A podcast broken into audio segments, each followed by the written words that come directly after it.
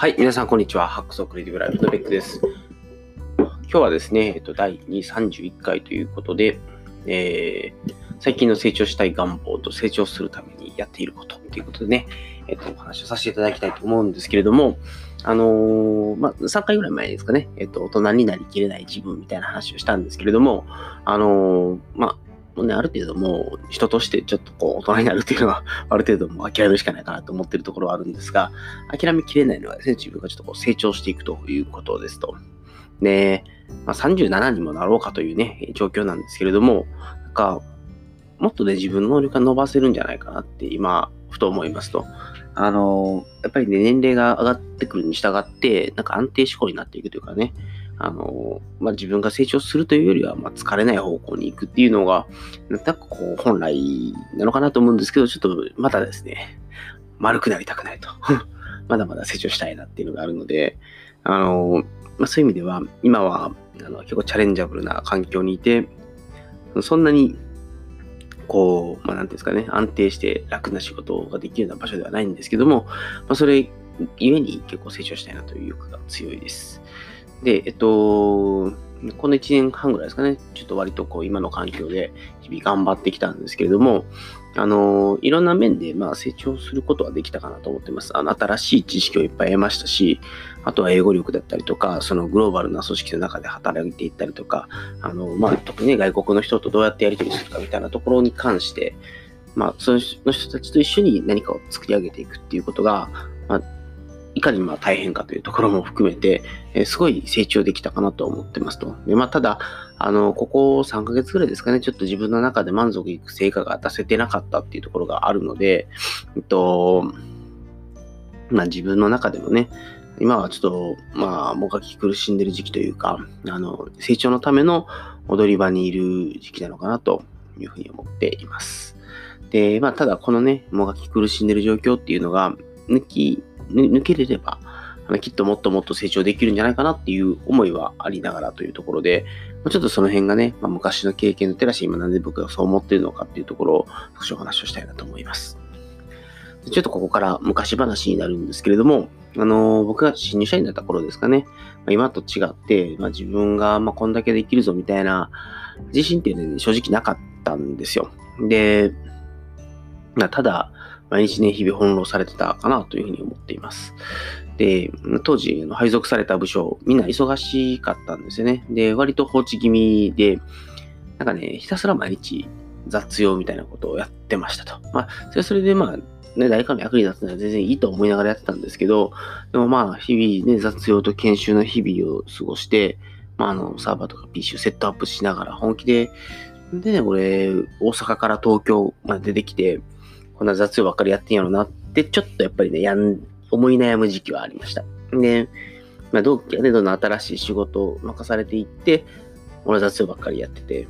なんじゃこりゃというのはまああったんですけど、その後ね、あの、サインされた別の仕事とかで、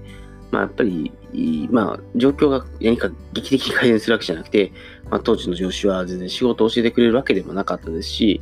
やっぱり営業もね、そんな中で僕がミスをしたりするとめっちゃ怒ってくるし、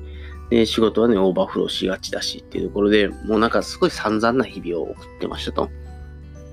で、まあ、あの、新しい仕事やりたいからって言って、あの、結構上の人とかに掛け合って、で、また別の仕事にアサインされたんですけども、ここでもまたね、挫折体験をしてしまうわけですよ。で、当時、上司はね、あの、仕事を、ね、教えて、あ、じゃ、えっと、アサインをした後なんですね。上司を仕事をしてくれないじゃなくて、あの、この時は結構いろいろ教えてくれる上司がいたんですけど、えっと、まあ、どっちかというとそれを資料レビューしてくれたその上の上司ですね、もう資料をビリビリに破られて、こんな資料はダメだみたいな感じで、まあ、罵られ、で、僕の説明が分かりづらかったので、僕がバカだからなのかなこれ全然君の説明はわかんないでごめんね、みたいな感じで、まあ、嫌味を言われてみたりとか、っていうのがまあ、あったんですね。で、もう結構ね、かなり病んで、というか、俺なんでこんな、あかんねやろと。まあ、ね、やっぱり率直に言っていろんなことをやってきた中で成功体験がなかったんですよ。で、もうね、本当に自分のポンコツさもね、なんか腹立たしくて、なんかもうこの、この仕事向いてへんからもうやめようかなっていうのを、本当に思い悩んでいた時期がありました。で、まあその時に、えっと、たまたまですね、たまたまでもないかな、僕が大学時代からバレーボールをしてた子たちがいて、で、まあ月に1回、2回ぐらいちょっと大阪に帰ってはね、バレーボールを教えるっていう日々を送っていました。で、まあその時ね、僕が教え子たちに頑張れとか努力しろっていうことを、まあすごい言ってたんですよ。で、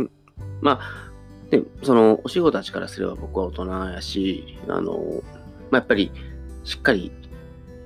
しててほしいというかね、やっぱりそういう、僕自身もしっかりしてる自分を見せたいっていうのがあったので、なんかね、そういう、なんか、まあ仕事でうまくいかないっていうことに対して、なんかこう弱音を吐くっていうことがはばかられたんですね。あの、ね、どの面下げて自分は頑張れて出てないのに、その教え子たちに頑張れって言えんねやっていうところがあって、まあ、それで、まあ、まあ、ね、なんか、こう、諦めたくないっていう思いがね、強かったんですよね。なんで、結構、も食らいつきながら、もう本当に、ね、バレエを教えてる子らに顔向けができるようにちゃんと立派な自分でありたいみたいなこと一つね、心に、えっ、ー、と、持って、まあ、そうやって自分の中でとにかく努力をし続けましたと。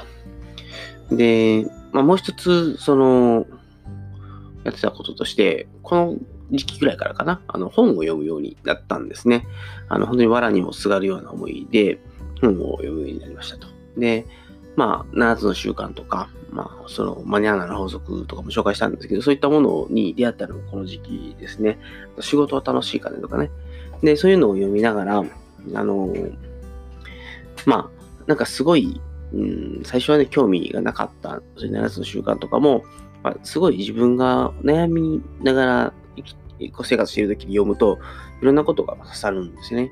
ああ、そっか、こういうことができればよかったんだ、みたいなのを、まあ、いろいろと学びながら、あの、本当にね、あの、なんとか自分の知識だったりとか、自信だったりとかっていうのを構築しながら、であとはお仕事たちに、えー、まあ、なんか、弱音を、弱音じゃないな、なんかこう、ま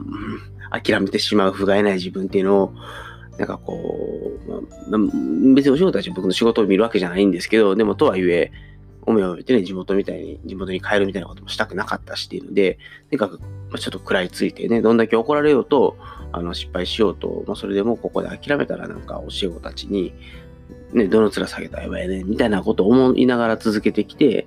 で、まあ、最終的にはですね、あの、まあ、ある程度できるようになって、当時ボコボコにね、こういうことをやっつけてきた 上司も、最後、よく頑張ったねと。で、な、あの、今回のやつよかったよみたいなことを言ってもらえるようになって、で、まあ、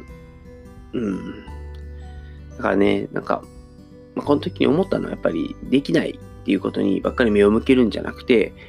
これをちゃんとこのように続けていけば、最終的にはできるようになるはずだっていう、うん、ことを信じることかな。やっぱりちゃんと、うん、先が見えなくてもできるようになるって信じてやり続けるっていうことが、まあ、僕はね、ラッキーなことにそのバレーボールを教えてたっていうバックグラウンドがあったので、それを続けるっていうことを僕自身が選択したいと思ってたんですけど、まあ、そうじゃないときに、まあ、どんだけ気持ちをね、強く持って諦めずにやり続けるかっていうところが大事なんだろうなっていうのは思いました。で、次ね、あの人生を切り開けた理由というかね、このうまくいった理由っていうところを少し考えたいんですけれども、まあ、本当にね、正直に言えば、あのー、いろんな環境のせいにもしたいところはあるんですけど、やっぱりね、僕が新入社の時に、まあ、まあまあ、能力が全然足りてなかったと思うんですね。で、やる気あったんですけど、空回りをしてて、まあ、すごいあるのはね、なんか可能性ぐらいしかなかったわけですよ。で、にある時ね、説明があまりにも下手すぎて、北くんの話はよくわかんないから、ちゃんと話すことを考えて喋った方がいいみたいなことを、あの、これね、どっちかというとさっきの上司じゃなくて、あの、本当にお世話になった、あの、すごい、うーん、まあ、僕にとっての一人、一人のロールモデルの一人なんですね。その人に、あの、すごい真剣なアドバイスをされたこともありましたし、やっぱり、ね、当時の資料とか、本当にデザインもなんですけど、もうめちゃくちゃだったんですよ。なんでやっぱり、うん、いかに思いが強かろうと、うんと、うん、なんかやる気があろうと、やっぱりちゃんとやるべき、まあ、例えばね、話す内容を決めておくとか、あと資料とかもどういうふうな資料の構成を作れば分かりやすいのかとかっていうことを、うーん、まあ、ね、知ってればうまくできるのに、知らないがためにうまくできないことっていうのがね、多々あるんですよ。で、まあ、なんで、こういうところも含めて、例えば本を読むようになったこととか、で、あとは、あの、まあ、その本の中でも、そういうプレゼンシールの作り方とか、うまく話すようになれる方法みたいな、まあまあ、そんな感じのことを書いてる本っていうのも結構好んで読んでましたし、うん。まあ、なんかね、そういう、うん、まあ、何でもかんでもね、こ気合と根性だけで解決できるわけじゃないので、ちゃんといろんな先人の知恵をね、あのどういうことをやればそれがうまくいくのかっていうことが書かれている情報をなるべく入手して、で、えっと、まあ、そこから努力をするということが重要かなと思います。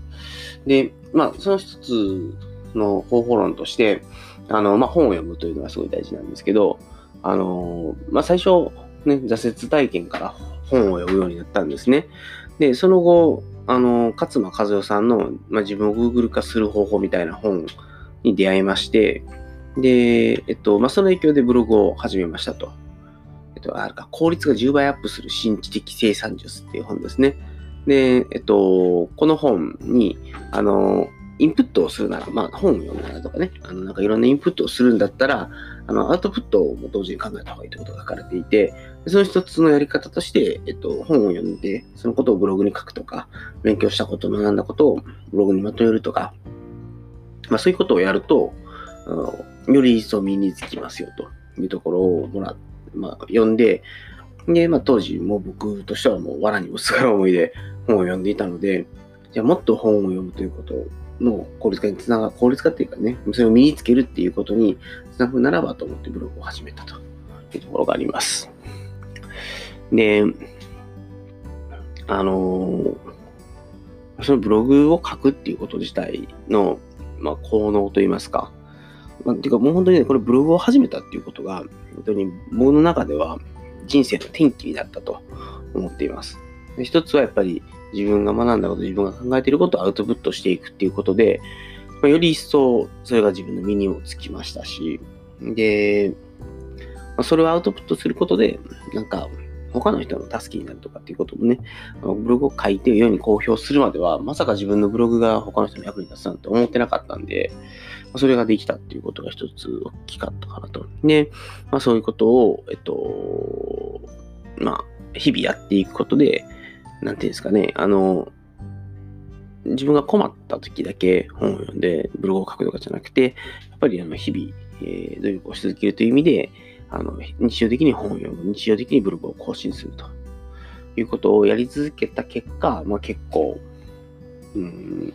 まあ、能力的なものもね、身についてきたのかなというふうに思います。なんで、あのー、やっぱり、こう、まあ、成長したいというかね、能力を伸ばしたいと思う人で、えっと、ある程度本とかから学ぶっていうことができるようになってきてるんだったら、あの、ブログを読むということは、一つそれを、まあ、ブログを読むじゃない、ブログを書くということは、あの、そういったインプットを最大化する一つの手法なので、あの、もう個人的にはやっぱり今なおブログ、まあ、まあ、ポッドキャストとか YouTube でもいいと思うんですけど、ブログを書くということが非常におすすめかなというふうに思っています。ではもう一つ、あの、勉強会っていうのもやってきたんですけど、あのまあ、僕、プレゼンが苦手だったっていうのもあるので、まあ、その練習の意味もあって、あの、勉強会で自分ができるだけ積極的に、まあ、プレゼンをするとか、えっ、と、ライトニングトークやるとか、司会者やるとかっていうことをやっていって、まあ、人前で話すことだったりとか、資料を作ったりとか説明したりとかっていうことの能力をの、まあ、しかもあと、そうするとね、あの、勉強会だとリアルタイムのやり取りですね、あの、質疑応答とかっていうのが発生するので、あの、まあ、ブログ記事とかのように、しっかりじっくり考えながら書けるものとはまたちょっと違う経路なんですね。なんで、えっと、そういう勉強会をやってきて、ちょっとこう、リアルタイムの応酬みたいなのを、やり取りをね、えっと、やり取りの能力を鍛えるっていうことと、ブログで、まあ、少し、こう、じっくり考えた、えー、アウトプットをしていくというところの、まあ、その2つの、まあ、軸でやってきたっていうのが、割と自分の成長には寄与したのかなというふうに思っています。はい。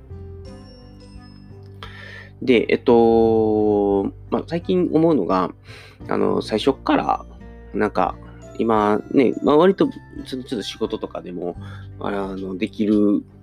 方だというところもあるんですけども、あの、いや、最初から何もかもうまくできたかっていうと、全然そんなことはなかったですと。で、まあ今だとね、結構この領域俺専門家だからみたいな自負を持って仕事してきてるんですけども、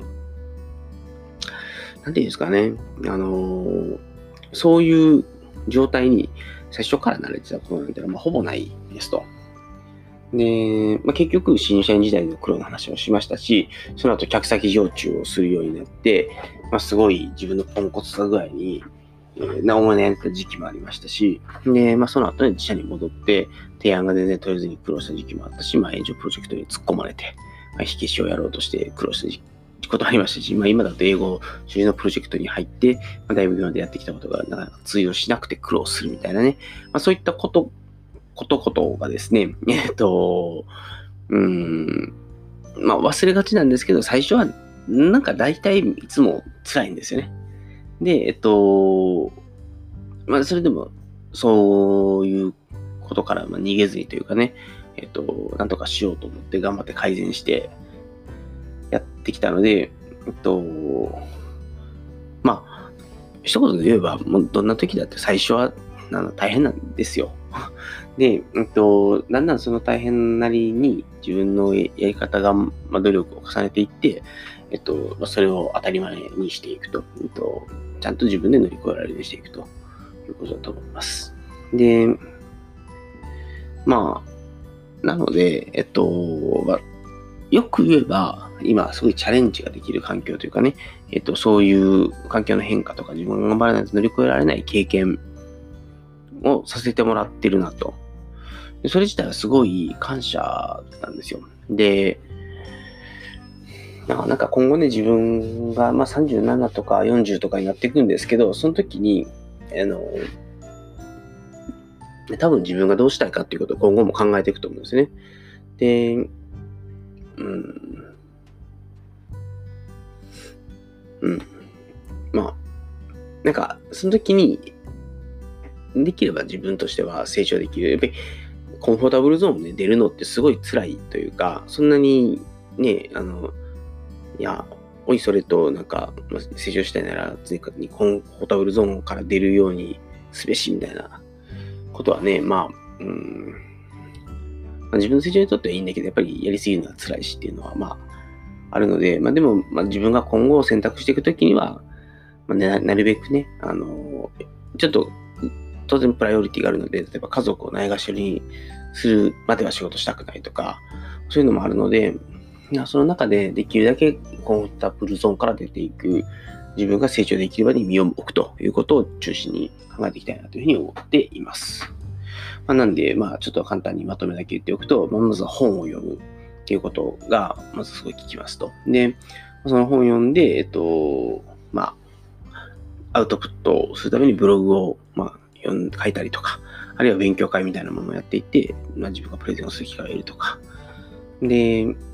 あとね、大事なことは、あの、できるようになるまで諦めないっていうことと、まあ、そのできるようになるまで真摯にそれに取り組んでいくっていうことで、まあ、いつかできるようになるということを信じるということかなと思います。はい。それでね、最後、えっと、ちょっと小話なんですけれども、あの、新しい洗濯機が来た話をちょっとしたいかなと。もうちょっとどっかで家電の話は家電投稿したいなと思っているので、えっと、この触りだけなんですけれども、あのー、まあ、今回ね、あの、新しい斜めドラム、斜め式ドラムの洗濯機を買いましたと。で、理由としては、あの、乾燥機をもっと活用したいなというのがあって、えっと、割と高めの洗濯機を買いました。で、これがですね、まあ、すごくいいんですね。あの、洗濯機が、まあ、どれでも一緒でしょって思うかもしれないですけど、やっぱり、新しい洗濯機ですね、あの、洗剤の自動投入をしてくれたりとか、で、例えば乾燥機のね、性能がすごいやっぱ良くて、あの、ちゃんと服が乾くと。いうところとかにね、結構感動を覚えながらやってますと。で、まあ、あの、やっぱり家電って、あのやっぱり、まあ、いいものというかね、ちゃんと使えるものを、まあ、使えば、あの、非常に時短になったりとか、生活を豊かにするっていうことが、まあ、できる可能性のあるものなので、あの、まあ、当然テクニックとかも大事だと思うんですけど、結構、まあ、投資対効果で見るんだったら、この家電とかに、えっと、ちょっとお金をかけて、自分の生産性を上げていくっていうことも、真面目に考えるのはありかなというふうに思います。はい。ということで、まあ、全然ね、今回もオチはなかったんですけれども、えっと、新しい洗濯機が来て、それで、えっと、あ、そうか。まあ、今、まずそもそも、あの、何がいいっていうと、乾燥機がすごいいいですよって話をさせてもらって、そうすると、あの、乾燥機、洗濯乾燥機で回している時間分だけ、あの、他の作業ができると。で、例えば、まあ、洗濯をしながら、食器洗いをしながら、まあ、全然違う部屋のね、アイロンがき、アイロンがきじゃないや、掃除機をかけるとかっていうことも、まあ、あの、理論上は、理論上、理論上じゃないな。まあ、そういうことをやって、えっと、家電を使って出来上げ、その自動化をやっていきつつ、あの、まあ、それでも足らない部分を自分たちでフォローしていくということができれば、あの非常に生産性が上がっていくんじゃないのかなというふうに思います。はい。ということで、最後ですね、えっと、お便りコーナー行きたいと思うんですけれども、はい、えっと、ハックスアンダーバーレディオの方に、ちょっといろいろね、コメントいただいているので、えー、紹介したいと思います。まずは、あの、倉下さんが、えー、井戸さんとのゲスト会を聞いて、えゲスト会楽しく聞かせていただきました。ぜひ、もっとタスク管理話を続けてもらいたいところです。あと、時間があるなら僕のポッドキャストにもぜひということを言っていただきました。なので、まあ、井戸さんね、ぜひ、また、ちょっとタスク管理トークやりましょう。で、えっと、まあ、ぜひね、あの、クラスさんもまたうちのブログじゃないや、えっと、ポッドキャストにね、遊びに来てもらえればなって思いますし、あの、私のようなものでよければいつでも打ち合わせキャストのクラスさんのラジオ番組にも参加させていただければなというふうに思います。で、あとですね、ATQ さんからコメントいただいてるんですけども、あの、ボリューム29、まだ43分しか聞けてないけど、計画とかタクシュートの面白いコメントが聞けてよかった。で、えっと、もう一個 ATQ さんからもらってるのが、えっと、僕はタスクシュート、タスクリストやタスクシュートは時々完全にやめてみることで、時々やっている心の制案を静音を得ていると。はい。なんか面白いですね。タスク管理を得てパッと手放すことで心の平和を得るっていうことをやられているっていうのがなかなか素晴らしいなと思います。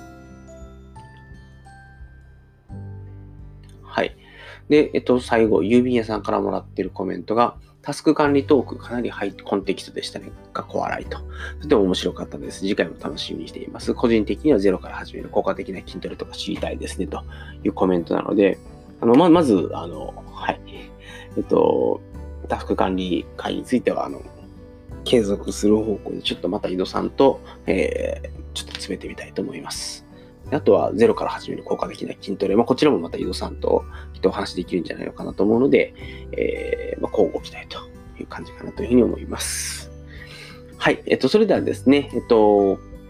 これにて、えっと、ベックザックさん、レイティオの方を終了したいと思うんですけれども、えっと、はい、最後、締めですが、こちらのラジオ番組ですね、皆様からのご意見、ご感想、ご要望、お悩み相談等々々、えー、募集しております。えー、ぜひですね、あの、何か、えー、っと、コメントいただける場合は、えー、ハッシュタグ、えー、ハックスアンダーバーレイディオの、えー、ハッシュタグに、えー、ご投稿いただきますか、あるいはあの私の方にメールなり、えっ、と、メンションなりっていうのをいただければ、えー、幸いでございます。はい。ということでですね、えっ、と、今回、えー、第20じゃないや、31回ですね、えー、成長、最近の成長したい願望と成長するためにやっていることというところをお話しさせていただきました。えー、それでは、えっと、ここでこの辺で終了したいと思います。それでは皆様最後までお聴きいただきましてありがとうございます。では皆様さようなら。